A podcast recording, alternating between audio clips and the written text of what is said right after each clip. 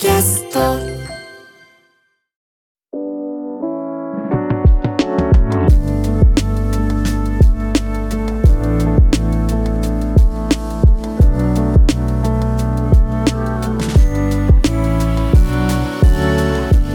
TBS ポッドキャスト。見えない私の聞けば見えてくるラジオ。パーソナリティのブラインドコミュニケーター石井健介です、えーこの番組はですね毎回ゲストの方にほぼ目が見えていない僕に見せびらかしたいものを持ってきていただいて、えーそれを見えるようにこう伝えてもらいそしてそこからね始まる雑談を楽しんでいく、えーそんな番組となっております。で今日がこれ3回目の収録になりますが今日ねちょっといつもはね見せてもらうばっかりなんですが僕今日みんなに見せ見せたいものがあってね、えー持ってきたんですがそれは何かというとメガネケースなんですね。長方形でえっ、と横幅がこれ15センチとか20センチぐらいなのかな。で縦幅が、えー、56センチ。で、えーポケットのみたいな状態になっていてこう蓋がついてるポケットみたいな感じで、えーボタンがついていて開け閉めできるんですがなんかね色がね聞くところによるとオフホワイト。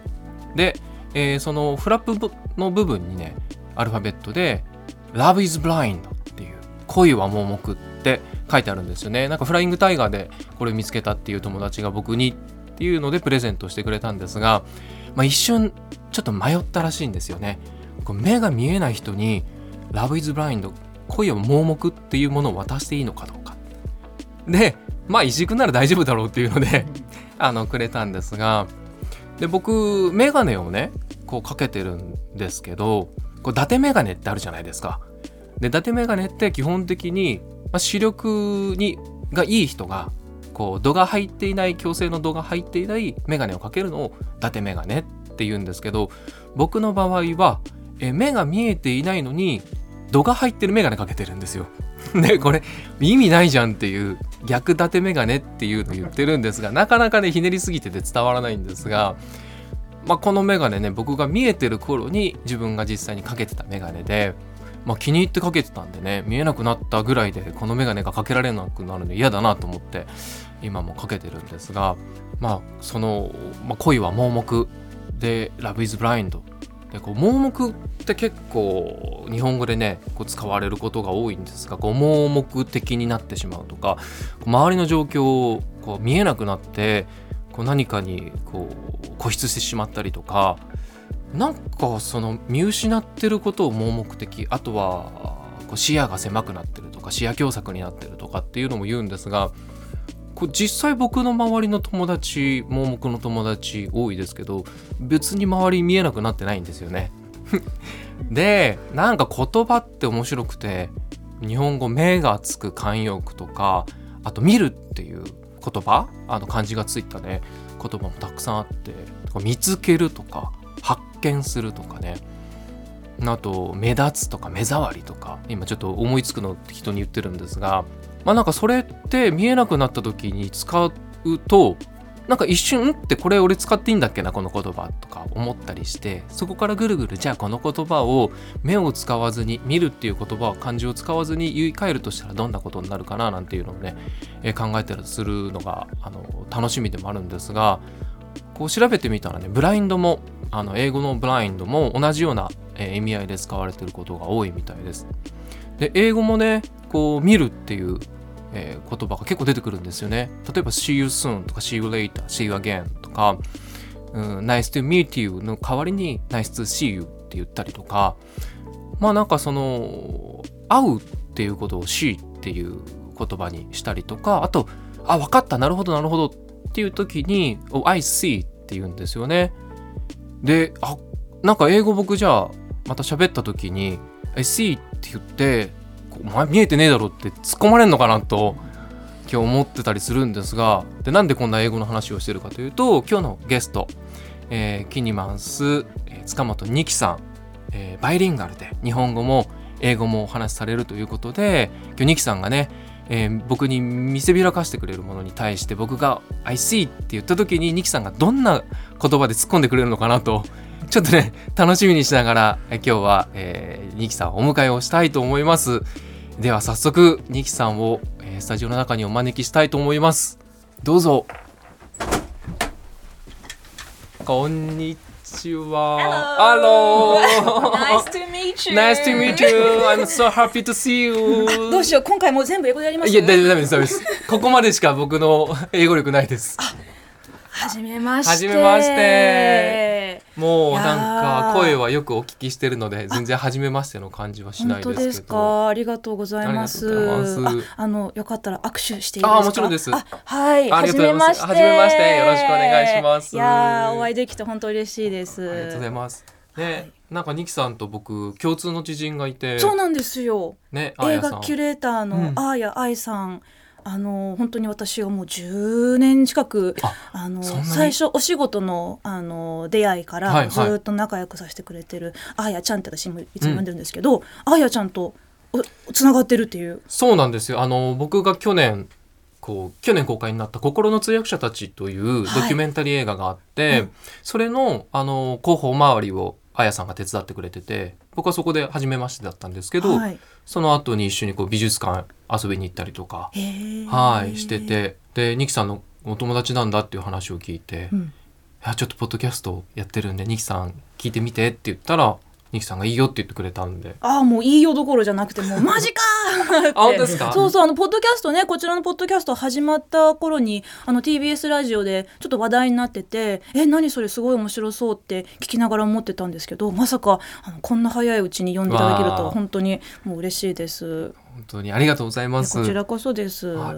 でニキさんのはい。ちょっとプロフィールをね、あはい。あのーご紹介をしたいと思うんですそうがですね。これこの番組の恒例の、はい。今ここに紙がはい。プロフィールの書かれた紙があるんですありがますね。僕にとってはこれもう猫に小判 豚に真珠状態なのでこれニキさんにちょっとはい。ご自身で。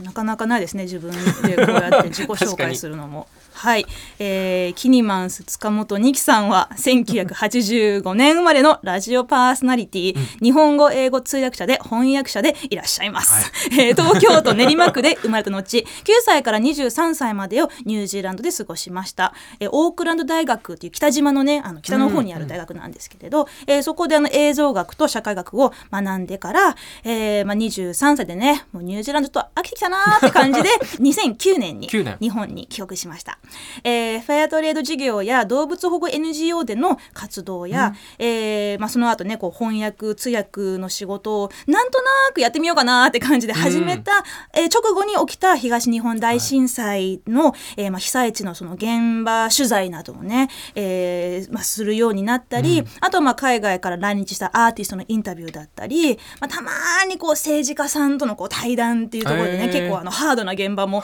まあ経験したことがあるんですけれど まあそんなこんなでいろいろこう通訳の仕事をやってるうちに TBS ラジオで、えーまあ、3年間放送されていた「明日のカレッジ」とい。う番組、まあ、あの今年のこう9月で終わっちゃったんですけれど、まあ、その3年間ね3年間。えーそこであのメインパーソナリティを、まあえー月曜から木曜まで担当していました、金曜日はねあの前回ねいらっしゃった立津さんが、ははい、担当してくれたんですけど。で今はまああのもともとやってた英語の翻訳通訳を続けながら、えー TBS ラジオの「荻上チキセッション」とはいいう番組で、えー毎週木曜日の夜ね「えーウィークリー・イングリッシュ・ジャーナル」といううん。コーナーで、こうまあ、いろんなこう世界情勢のニュースから英語をちょっと学んでみようっていうコーナーを担当しています。あとなんかあの津田大介さんの「ポリタス TV」での月一の、はい、MC をっていうのをあの動画をポリタス TV 見ました。あ、ありがとうござい見まます。はい。ポリタス TV でね、あのちょっとそちらでも、うーん、まあこれから定期的に、うん。えーまあちょっとあの準備期間はありますけれど、まあやっていこうということで、じゃああの初回のテーマ、もう本当にあのどんなテーマでもいいですよって 言ってもらったんで、うん、じゃああの大麻の話していいですか？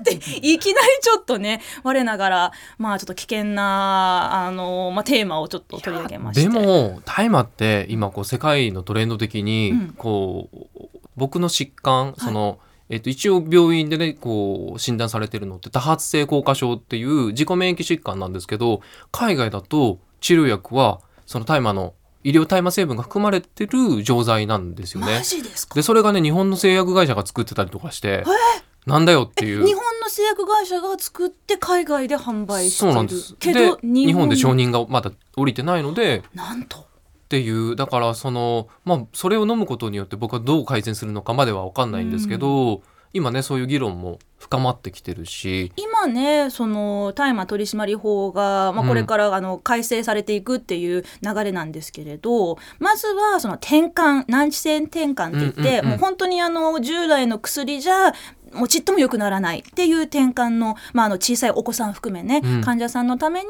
じゃあこの大麻成分が入っている、えー薬を、まあ、ようやく承認しようっていう流れが今あの、ね、あの国会で起きてるそうなんですけれど、まだなんかねこう大麻って聞くとなんかあやべえやつって思われそうでね。なかなかこう話しづらい話しづらいっていうかまああのわ分かってもらえないじゃないですけど。そうですね。真面目な話、うん。うん健康とかなんならもうその尊厳に関わるね、あの話だなと私は思って、まあ、真面目にこの前ポリタス TV であの取り上げてみました。ね。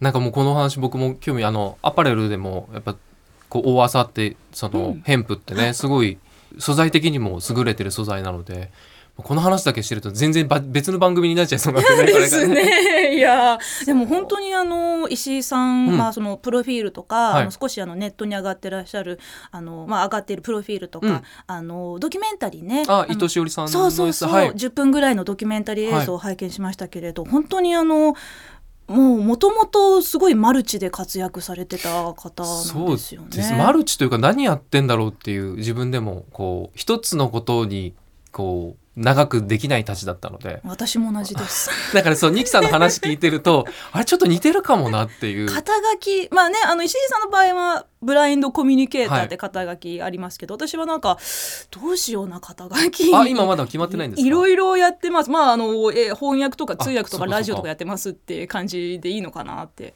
ちなみにブラインドコミュニケーターってはい。まずググってみたら、あのカーテン屋さんがあのカーテンとブラインドの違いを説明してくれる動画が出てきて なるほど。ブラインドカーテンの利点ってこういうものが違えよ。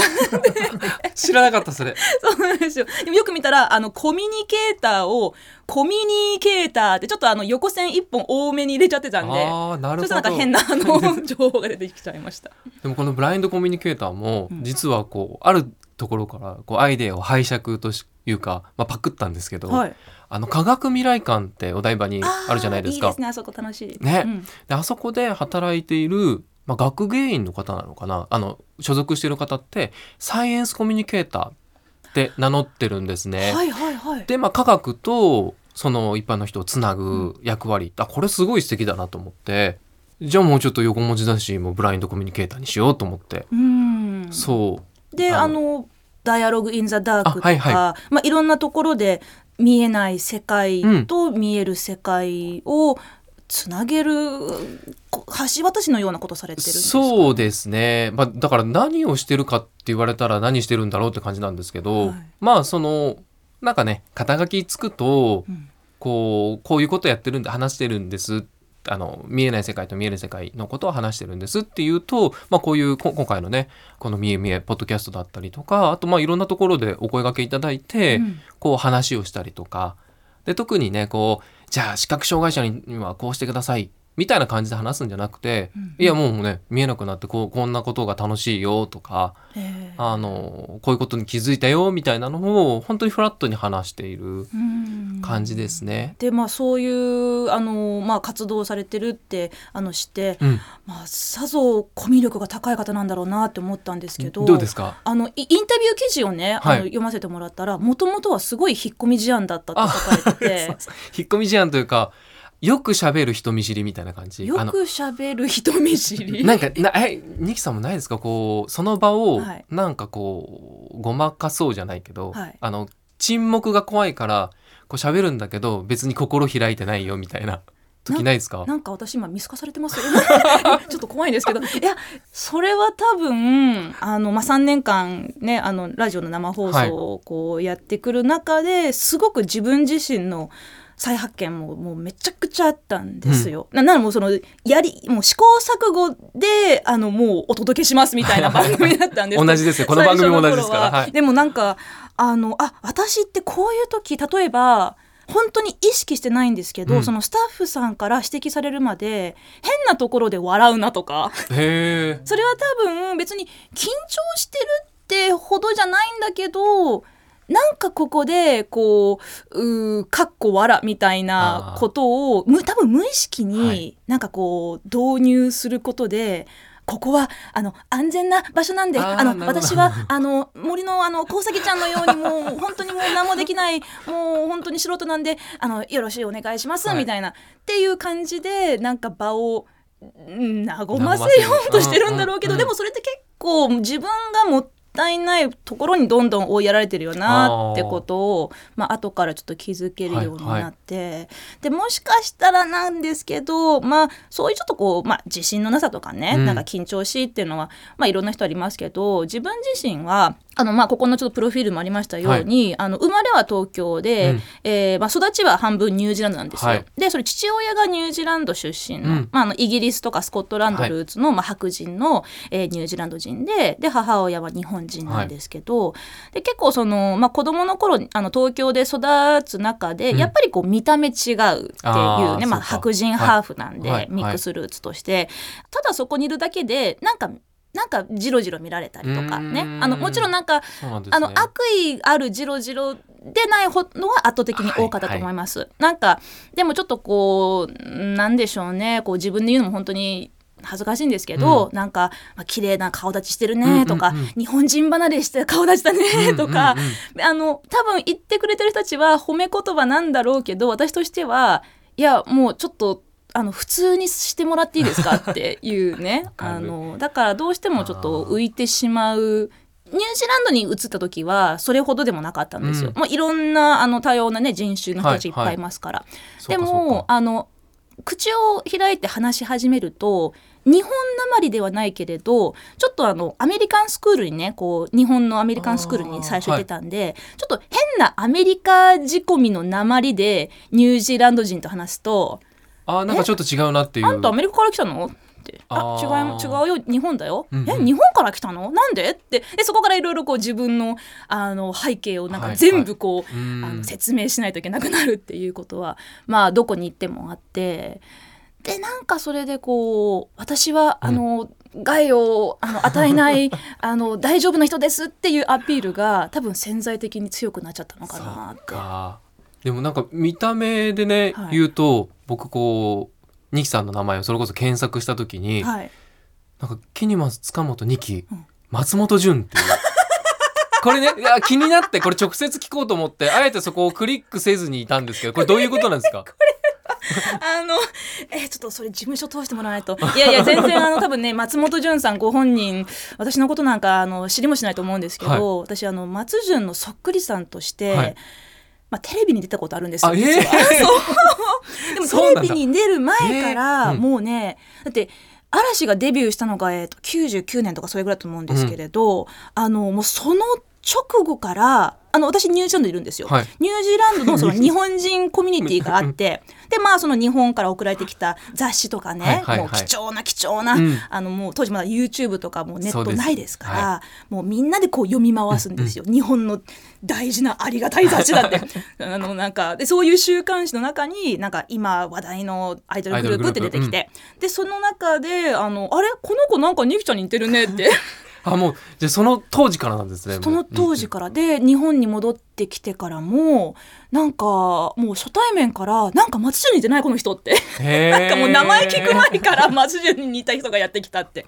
でそんなこんなでもう私もちょっと調子に乗って、うん。だったらちょっとどっか応募してみようかなって。であのそっくりさん番組を探して、であの友達とこう酔った勢いで撮ったね、うん。もうあの お酒片手に持った写真を送ったら半年後にあの返信が来て「ちょっとあの来てもらえませんか?」って。えはい、でテレビ局に行って、はちょっと顔見さ見れて、うんうん。見られて「あ似てますね。じゃああのこの日にあのオンエアなんであのこの日にあの収録するんで来てください」って、ーうん、あれよあれよというままに、えー、すごい。で僕もね実ははい、あの「笑っていいとも」で、僕それこそ高校生ぐらいの時から草薙剛さんにすごい似てるって言われてて。似てるかも。で今ねちょっと年取ってきてからん。そんなに言われなくなかった、なったんですけどちょっと眼鏡一瞬上げてもらっていいですか、はいこれ必要ない眼鏡なんで全く全く何の役にも立ってないすごい似合ってますけどなんかねあの眉毛とか口元が確かに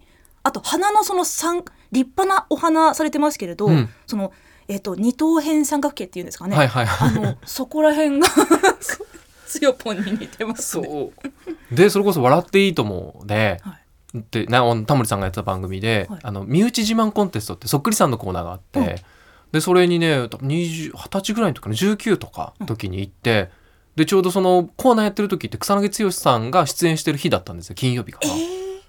なんですけどあのもうオーディション通ってもう扉の向こうこう扉が開いたらもう草薙さんとかタモリさんっていうところだったんですけどなんか当時あの藤井隆さんはい。がまだ関東進出してきたばっかりの頃で、ほう。あの体の一部がホットホットっていうあのネタをね披露し始めて なくなっちゃったんです時間が、それであの時間オーバーして？うん出れなくなっちゃったんです。あの結局ご本人に対面できないまま帰ってきました。うっそ藤井隆そうそうそう。一時期ちょっと藤井隆さんもうって思ってましたけど今大好きですけど、悔ねしいでしょうねその経験。だってせっかくテレビに出るってそいうう。なかなかないねあのドドドキドキ体験が そうそうそう。えそれでギャラはもらいました？でも。あうなぎパイもらって帰りました。あ しょぼいな なぜうなぎパイだったかわかんないですけど、ううんなぎパイをもらって帰ってきましたけど、へえ。でも今となってはねこうやって話せるネタになってるんで。いやめちゃくちゃ面白いネタですけど。でも想像できます？あの松本松本潤さんの顔わかりますよね、はい、だから結構目鼻立ちくっきり目目力強いみたいな感じですか？そうですね。うん。結構あの眉毛があのまあ、整える前はその10代の頃とかももっとそのあのぶっとくて、うん。ちょっとゲジゲジっぽかったんですよ。でまあ確かにそうですね。目とか鼻が似てるとか言われますね。えちなみに今日ニキさんのはい。アウトルックとか服装ってどんな服装さされてるんですか？今日はですねあの緑の T シャツを着てるんですけあれど T シャツ、うん。その寒くないですか？大丈夫ですか？T シャツ。ああの黒いねジャケットも一応持ってるんですけどあそっかそっか今日なんか寒いけど歩くと暑くなるんですよね。だからちょっとまあねでまあ時期的にちょっと難しいねあのとこなんですけどちょっとあのまあジャケットの下にはあのすごいもう真緑のピーマンみたいな感じですピかーそうそうそうそうそう、うんうんうん。なんか絵本に出てくるぐらいなんか、はいこれが緑だよっていうぐらい緑の T シャツの中央に、あのニュージーランドのはい。国の形が描かれていあます。へえそう。であの、まあ、結構ニュージーランドってねその形えっとおお分かりになりまいやすかね？今ねニュージーランドの形って言われてへーって言ったけど、うん。ニュージーランドってどんな形してたっけって今頭の中で思ってました。あの想像してもらえればいいかなと思うんですけれど、えっと、北海道と本州ははいはい。イメージできますよね。できます。あの右上から左下にこう斜めに行くじゃないですか。あれにちょっと似た感じですけど、北海道の上の部分が、はい。えっ、とね、トサカみたいにとんがってます。うんであのまあその本州がはい。めっちゃこう細長くなってて、だからうん。頭でっかちな感じのはい。北海道本州ペアセットへがー。ニュージーランドに近いかなって。あじゃあふ二つ島があるそうですね。北島と南島でで私はその北島のあの北の方のねオークランドっていう町に住んでたんですけれど、結構そのニュージーランドのその国って、まあ、あの分かりやすい形をしてるっていうのがあって、うん。いろんなその国の形を、まあ、かたどったもあのモチーフのグッズとかが、あの売られてるんですけど、まあ、そのちょっと T シャャツ。ツとえっとまあ、ちょっと黒のあのちょっと寒いんであの裏起毛のズボンと、うん。えっとねバケバケハっていたのバケットハット、なんかこう、まあ、バケツを頭にかぶったような形だからバケットハットって言うんですけどであのこれ私のお友達が作ってるあのブランドのもので「あのレフュージーズ・ウェルカム」ってこう刺繍があります、難民を歓迎しますっていうちょっとスローガンがあるんです refugees って難民っていう意味なんです。ああ知らなかった、はいそうまあ、そういうちょっとねあの、まあ、政治的なメッセージの,、うんうんうん。あのでもすごいこうファッションアイテムとしてすごく私の、うんまあ、頭蓋骨に合ってるというか あの結構ね好きなやつなんでよく着てえーます。帽子何色なんですか？帽子はですねえーっと、まあ、デニムでああじゃあ黒のインディゴブルーみたいな？黒のデニムかな、はいはいうん結構そのブラックな感じで,、うんうん。で刺繍は白なんですけれどなんかこうモコモコ文字っていうんですかね？ちょっとはいはい。昔立体のあるそうそう。感のあるはいあのそんな感じで文字が書かれてまして。はい、で最近髪の毛をバッサリ切ったんでそうなんですね。そうまあのもともと地毛は